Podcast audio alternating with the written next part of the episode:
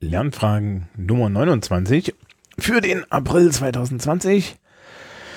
Wir sind weiter im medienpädagogischen Jahr, das ist Folge 4 und ähm, es geht jetzt mal so ein bisschen als Eingemachte, nämlich der digitale Unterricht. Beim letzten Mal habe ich ja so ein bisschen die, die, die Frage gestellt, so, was bedeutet das denn jetzt alles für Schule und so?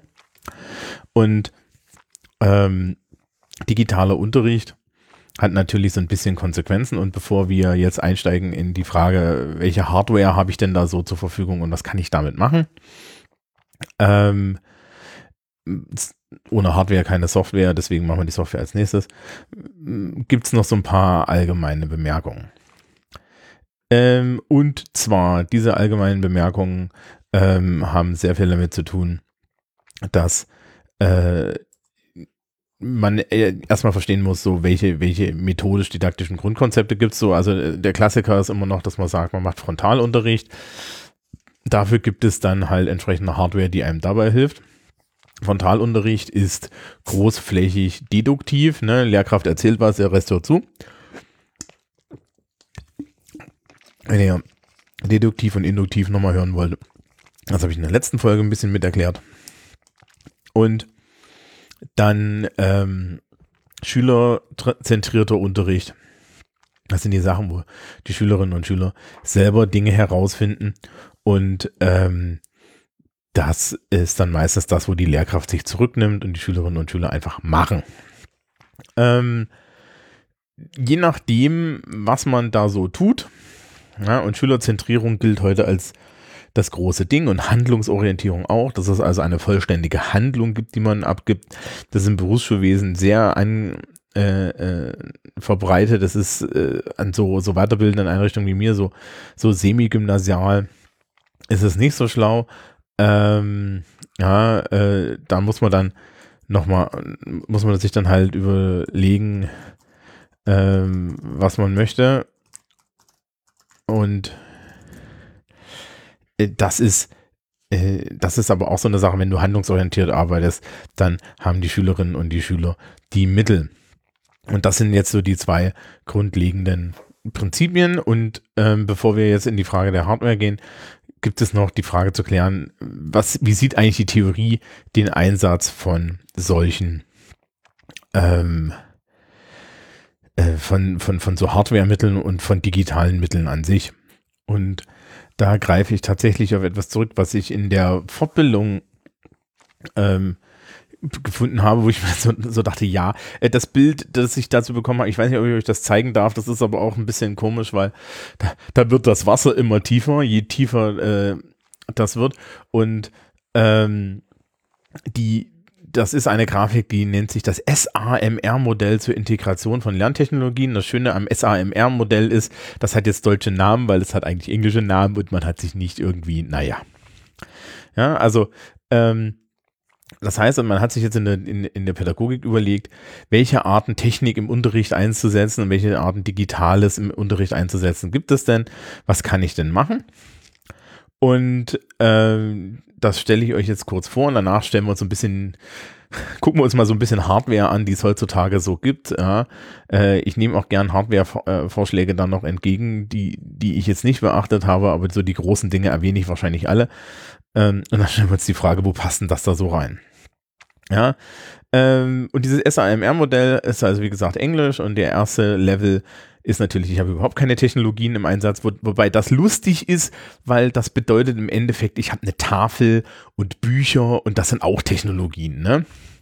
Und Axel Krommer nimmt das dann als Argument zu sagen, ja, alles andere sind ja auch nur wie Tafel und Bücher. Ähm, das ist richtig, aber wenn das alles stimmt, dann brauche ich dieses Modell auch nicht mehr, weil dann ist das alles Quatsch. Und auf das ist der Standpunkt übrigens, auf dem ich stehe. Wir müssen uns jetzt diese Idee hier eigentlich gar nicht so sehr ans Bein schmieren, weil die funktioniert nur mit der Logik, dass jetzt digital irgendwie neu wäre. Ja, und und ich das jetzt irgendwie integrieren muss und dafür wäre ich ja dann mental so unflexibel, dass ich meinen Job eigentlich nicht mehr machen kann, aber das ist eine andere Geschichte. Also, wir, wir schauen uns das trotzdem mal an.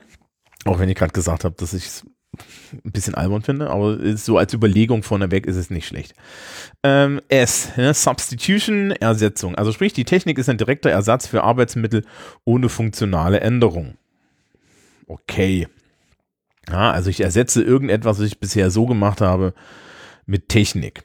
Mhm. Ähm, dann Level 2 Augmentation, ja. Erweiterung Technik ist direkter Ersatz für Arbeitsmittel mit funktionaler Verbesserung. Mhm. Das ist das ja das, worauf wir hoffen. Ja, wenn wir nur Substitution machen, ist es sinnlos. Ja, also Substitution ist schon mal sinnlos. Ne? Wenn wir Technik einführen, die ich mit dem mit Bottle so schon kann, was soll der Scheiß? Ja, das ist also Verbesserung des Unterrichts durch Technik. Ja, jetzt kommen wir zu den Teilen, die Umgestaltung sind. Das erste ist Modification, ja, also Umgestaltung, Änderung. Technik ermöglicht beachtliche Neugestaltung von Aufgaben. Ja, das ist auch schon geil, da denken dann Leute, ja, ja, da kann ich ja Aufgaben neu gestalten. Und ich denke mir dann so, ja, vielleicht sollte man sich mal die Frage stellen, ob das mit den Aufgaben noch so zeitgemäß ist, aber okay. Ähm, und das letzte ist dann Redefinition. Da ist hier so ein U-Boot, ne, das ist der tiefe Teil des Meers. Technik ermöglicht das Erzeugen neuartiger Aufgaben, die zuvor unvorstellbar waren.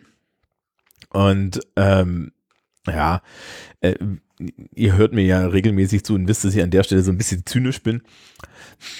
Ich glaube nicht, dass es das gibt, weil die Idee, ja, und wir haben das jetzt in der letzten Folge, habt ihr das vielleicht schon gehört, die Ideen was wir Menschen wie beibringen, die ändern sich nicht, weil die an dem Menschen hängen. Ja, nur weil sich die Mittel ändern. Es ist vollkommen hirnrissig, ja, ähm, zu glauben, dass nur weil, äh, weil ich ein anderes Mittel verwende, ich jetzt auf einmal neue Möglichkeiten habe und wir gucken uns das jetzt auch so mal so ein bisschen im Detail an, ähm, denn ich glaube nicht, dass wir das irgendwo erreichen können. Ja, das ist nämlich ja eigentlich unvorstellbar. Aber gut. Ähm, los geht es mit der ähm, mit dem Bereich.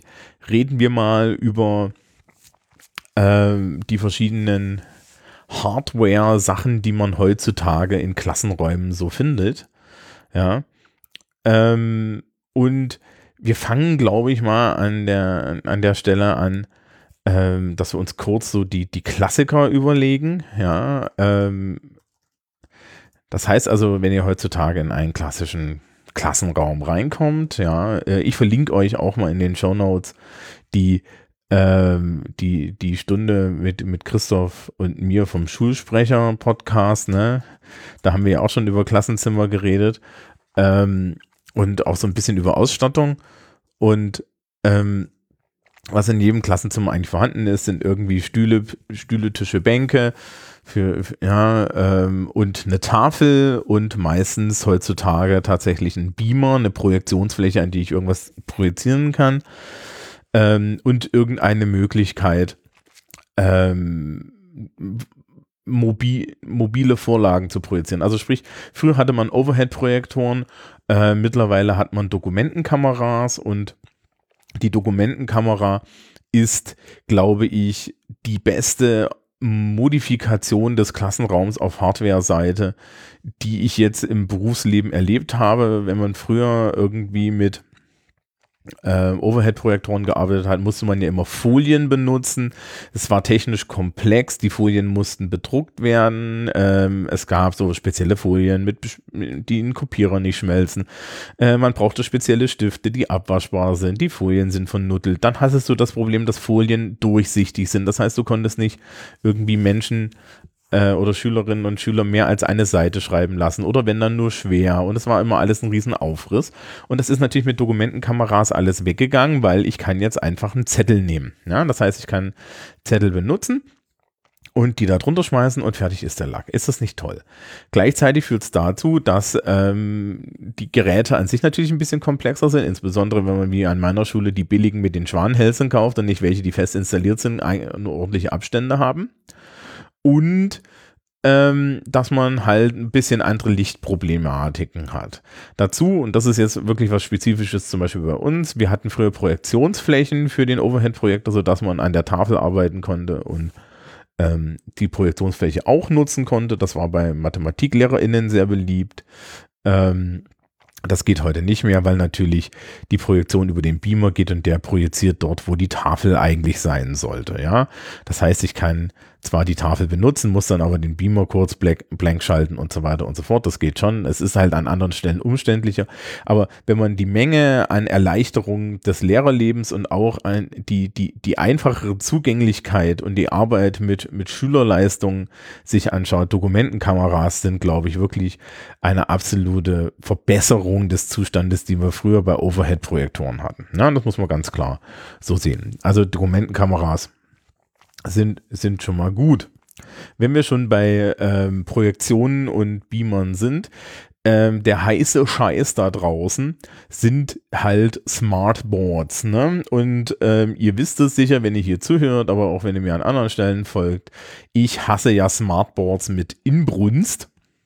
Und dafür mache ich jetzt auch nochmal den Case. Also ein Smartboard, um für die Menschen, die das nicht kennen, ist eine weiße Tafel, meistens ähm, auch nicht mehr als Tafel zu benutzen, sondern eigentlich nur eine weiße Projektionsfläche, die anstelle der, meistens anstelle der Tafel benutzt wird. Also ich hätte ja kein Problem, wenn sie die Tafel nicht ersetzen würde, aber hier wird sehr oft ersetzt, ja, also hier findet eine Substitution schon statt, von vornherein. Aber diese Substitution ist ähm, keine Verbesserung und ich erkläre auch warum. Das erste ist, wir müssen bei Technik, bei Hardware immer bedenken, Hardware neigt zu Ausfällen. Die gerade erwähnten Dokumentenkameras fallen sehr selten aus, weil im Endeffekt da nicht viel dran ist. Es ist eine Kamera mit einem Schwanhals und fertig ist der Lack. Smartboards sind komplexer, Smartboards benutzen Software, Smartboards brauchen Strom, das ist alles, was eine Tafel nicht braucht. Ähm, Tafeln sind große Interaktionsobjekte. Ich kann jederzeit eine größere Menge an Schülerinnen und Schülern problemlos an einer Tafel lassen, sie mit dieser Tafel arbeiten lassen und Tafeln sind sehr gut modifizierbar mit ihrem Inhalt. Man kann flexibel alles draufschreiben, was man möchte und so weiter. Smartboards bieten so eine Tafelfunktion auch. Sie ist aber in den meisten Fällen halt digital. Also sprich, ich kann nicht einen Stift nehmen, auf, das, auf die weiße Tafel schreiben und danach projiziere ich drauf oder so. Das ist nicht vorgesehen, sondern ich habe dann ein, äh, eine Projektion und schreibe mit einem magischen Stift auf der Projektion also es gibt da verschiedene Varianten, das zu machen. Ja, die Variante, wo da wirklich noch so ein Whiteboard unten drunter ist und ich habe dann eine Projektion drauf, ich kann mit beiden arbeiten, fände ich, glaube ich, noch ganz charmant. Aber dann stelle ich mir schon die Frage, was habe ich da für die Projektion? Und dann kann man es halt auch wieder trennen in Beamer und Tafel. Um, und Whiteboards generell sind furchtbare Tafeln, ja. Also so, so, ich bin zwar, ja, ich klinge zwar jetzt wie ein alter Mann, aber ganz ehrlich, Kinder, ne, hier so ein grünes Teil mit Kreide ist geile Scheiße. Ja, wenn man damit jeden Tag arbeitet, vertraut mir, das ist, ist das, was ihr haben wollt, wenn ihr es benutzen wollt. Ähm, und die, die Smart Modes werden halt sehr oft benutzt, um dann Präsentationen zu präsentieren. Und dann gibt es immer die Idee, ja, man kann da ja mehr zeigen. Ja, wenn ich dann Tablet-Klassen habe, wir kommen gleich noch da drauf, äh, dann kann ich ja SchülerInnenleistungen zeigen und so. Das ist alles richtig. Ähm, ich frage mich, warum ich das jetzt, was, was, was das besser macht, ja. Also es macht nicht wirklich Dinge besser, aber ich trete mir größere Menge äh, technische ähm, Restriktionen ein, die ich mit Tafeln, Zetteln und Dokumentenkameras nicht habe. Und da, auch, da, muss man auch so ein paar Sichtweisen drauf haben, die so ein bisschen unterschiedlich sind. Das erste ist, ähm, die, die Tatsache, dass dann sehr viel, die Lehrkräfte sehr viel Projekt äh, PowerPoint-Präsentationen und so weiter vor, vorbereiten, äh, führt dazu, dass diese Smartboards gerne mehr Frontalunterricht produzieren. Das zweite ist, ich, äh, es sind immer noch Kurzdistanzbeamer im Einsatz. Das heißt, ich blockiere als Lehrer ähm, noch mehr die Sichtlinie der Schülerinnen und Schüler. Es ist komplexer damit zu arbeiten. Es braucht Strom. Es braucht proprietäre Software, die meistens nur für Windows-Rechner da ist, ähm, die angeschafft werden muss, die Geld kostet, die im Zweifel Lizenzen kostet. Das haben, hat man alles bei Tafeln nicht. Ähm, dazu, wenn ich dann diesen, auf diesen Zug mit den SchülerInnen aufspringe, die ihre eigenen Geräte mitbringen und benutzen, muss ich sagen, haben wir hier auch noch ein, ein, ein Privilegien- und Gleichberechtigungsproblem, denn das impliziert, dass jeder Zugang zu Geräten hat, die dann damit funktionieren. Und ich mache mich, wie gesagt, dann einheit, einseitig abhängig von Technik, Ähm, und das ist alles großflächig sinnfrei, wenn man es vergleicht mit dem, was wir bisher haben, nämlich der, der wirklich hochflexiblen analogen Tafel, die unter jedem äh, Umständen funktioniert, außer sie fällt von der Wand oder ich habe keine Kreide mehr. Und ähm, irgendeine Art von Projektionssystem, meistens Beamern und so weiter, ähm, an die ich dann alle möglichen Arten von Rechner anschließen kann und da sehr flexibel bin, also meine Präsentation genauso zeigen kann, wie halt irgendwie interaktive Dinge machen kann, wo ich dann aber auch sagen kann, okay, ich kann zum Beispiel da auch ein Apple TV dranhängen oder ähnliches. Also Smartboards versprechen sehr viel, nehmen einem aus meiner Sicht aber sehr viel Flexibilität im Klassenraum, die man mit modulareren Systemen viel, viel mehr hat und die einem dann auch mehr Möglichkeiten bieten. Ja, also äh, deswegen der Hype der erschließt sich mir nicht. Und was natürlich besonders lustig ist, ne, gerade hier die Zuhörerschaft weiß ja, dass ich ja durchaus so, so nerdaffin bin. Ich kriege in der Schule hin und wieder mal so ein bisschen Shit dafür, dass gerade ich als der große Nerd, ja, als der CCC-Mensch und so, dass, dass ich derjenige bin, äh, der äh, als erster da bremst und sagt, den Quatsch, den braucht man nicht und ähm, ich möchte eigentlich modulare Lösungen, die für uns ähm, flexibler sind. Zu diesen modularen Lösungen gehört aus meiner Sicht auch eine gute Audioanlage. Wir sind jetzt in der Schule, haben wir irgendwie so, so Laptop-Boxen an der Decke hängen. Die funktionieren sehr gut. Die sind auch an die Rechner integriert. Wir haben mittlerweile in jedem Klassenraum Rechner stehen. Das ist übrigens auch nicht zwingend nötig. Ja, aber äh, ein Luxus, wenn die hochfahren würden. Also unsere fahren irgendwie so 30 Minuten hoch, wenn du einen schlechten Tag erwischt und so. Aber man kann halt immer seinen eigenen Rechner dran stecken und so weiter. Man hat jetzt ähm, da doch dann eine größere Flexibilität, dadurch, dass es eben modular ist und ich nicht auf dieses eine Smartboard angewiesen bin. Ja, ich kann auch Unterricht mal mit einem Stück Kreide machen. Ich halte es immer noch für ein, eine Kernkompetenz der Lehrkraft. Ähm, wirklich eine Stunde Unterricht mit Hilfe von äh, äh, Gestik, Mimik, Stimme und ein Stück Kreide machen zu können an einer Tafel. Wenn du das nicht kannst, aus meiner Sicht, bist du A nicht krisenfest und auf der anderen Seite äh, bist du bist du, glaube ich, auch nicht in der Lage, wirklich souverän in einem Klassenraum zu stehen. Und äh, wie gesagt, man kann mir gerne vorwerfen, dass ich klinge wie ein alter Mann, aber äh, wenn, es wird dann auch irgendwann beliebig, ja, wenn man dann sagt, na ja, also man, man hat ja hier seine ganze Technik, mit der man dann äh, das alles abspült. Ich habe in der letzten Folge ja gesagt, es geht schon um die soziale Interaktion, die wichtig ist äh, beim Unterrichten. Und äh, je, je, weiter wir uns auch durch, durch den Einsatz oder den übermäßigen Einsatz von Medien davon entfernen, desto schlimmer wird es aus meiner Sicht, weil dann vergehen die Dinge. Ja, so eine Dokumentenkamera zum Beispiel ist genau das Gegenteil, weil die, da, da kann man dann mit Schülerleistung viel besser arbeiten und Audio-Equipment ist ähnlich. Ich bin zum Beispiel der Meinung, dass jede Schule ähm, ein Podcasting-Setup haben sollte oder irgendeine Art von Audio-Setup, damit man ähm, Audioproduktionen machen kann, die sich die Schülerinnen und Schüler auch anhören können und so weiter. Und das natürlich auch, weil ich jetzt Podcast-Fan bin, aber auch, weil ich das, weil ich sage, das bietet eine andere Ebene und es bietet den Leuten auch eine ganz andere Herangehensweise mal. Ja, Referate schlagen nicht so zu Boden wie eine Interaktion im Podcast. Ja, man kann, man muss auch in einem Podcast ganz anders arbeiten oder in einer Audioaufnahme ganz anders arbeiten. Dasselbe gilt für Video-Equipment. Beides sollte irgendwie da sein. Ja. Damit man das dann alles anständig benutzen kann, ist ein Netzwerk wichtig. Wir haben in der Schule überall LAN, mittlerweile haben wir auch relativ viel WLAN. Ähm, also nicht die ganze Schule ist abgedeckt, aber ein Großteil der Schule. Das ist eigentlich der Standard und dieses WLAN sollte in einer Version auch für Schülerinnen und Schüler zugänglich sein. Ähm, denn wenn wir schülerzentrierte Aufgaben machen, ist es einfach nicht nachvollziehbar, die Schülerinnen und Schüler nicht in das Netz zu lassen, ja. Und an der Stelle verlinke ich euch vielleicht dann noch, noch mal Sugata Mitra, ja, ähm, der dazu äh, schöne Forschung gemacht hat. Sugata Mitra hat äh, Kindern offene Aufgaben gegeben und hat sie dann einfach ins, äh, hat dann einfach gesagt, guck mal im Netz nach. Und Dafür braucht es halt WLAN. Ich habe jetzt aktuell ein Projekt am Laufen mit meiner Vorklasse, die sollen da recherchieren und so weiter.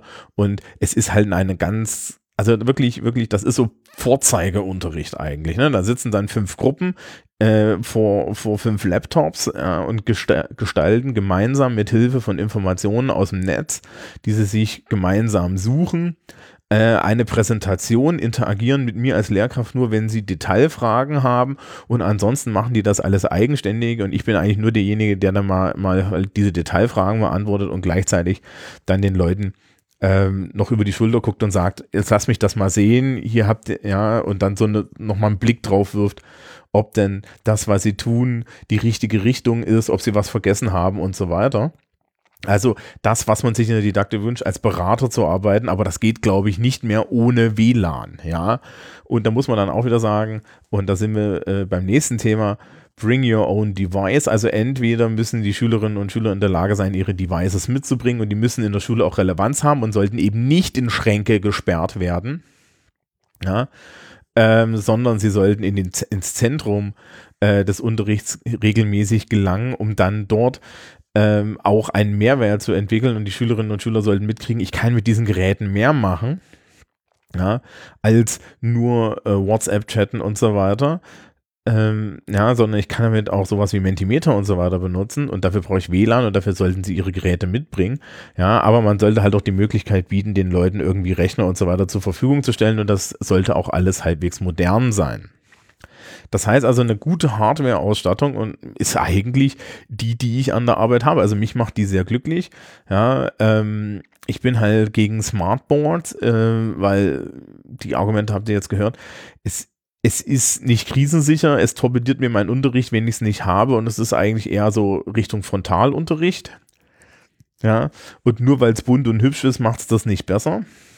Ja, wenn ich äh, Laptop-Klassen und ähnliches habe, ist es genau dasselbe Problem. Laptop-Klassen neigen dazu, dass dann Dinge mit dem Laptop getan werden, die nicht zielführend sind und die Dinge, die man mit dem Laptop tun sollte, werden nicht gemacht, weil sich das Unterrichtsparadigma daran nicht ändert. Aber die Diskussion, wie sich Unterrichtsparadigmen im Digitalen ändern müssen, die führen wir in zwei Folgen, weil in der nächsten Folge geht es dann ja um Software. Ja, und das war's für diesen Monat. Ne? Diesmal sehr praxisorientiert mit unheimlich vielen Kapitelmarken. Ja, und ähm, da auch so ein bisschen Verlinkung im Zweifel, dass ich euch noch, noch, noch, dass ihr euch das mal ansehen könnt, was das ist oder so. Ich guck mal, was ich da noch in die, in die Shownotes schreibe. Im Mai, ja, sprechen wir dann über Software-Einsatz und was es da draußen so gibt. Das wird bei beiden, na, etwas destruktiver wahrscheinlich werden. Na nun, bis dann.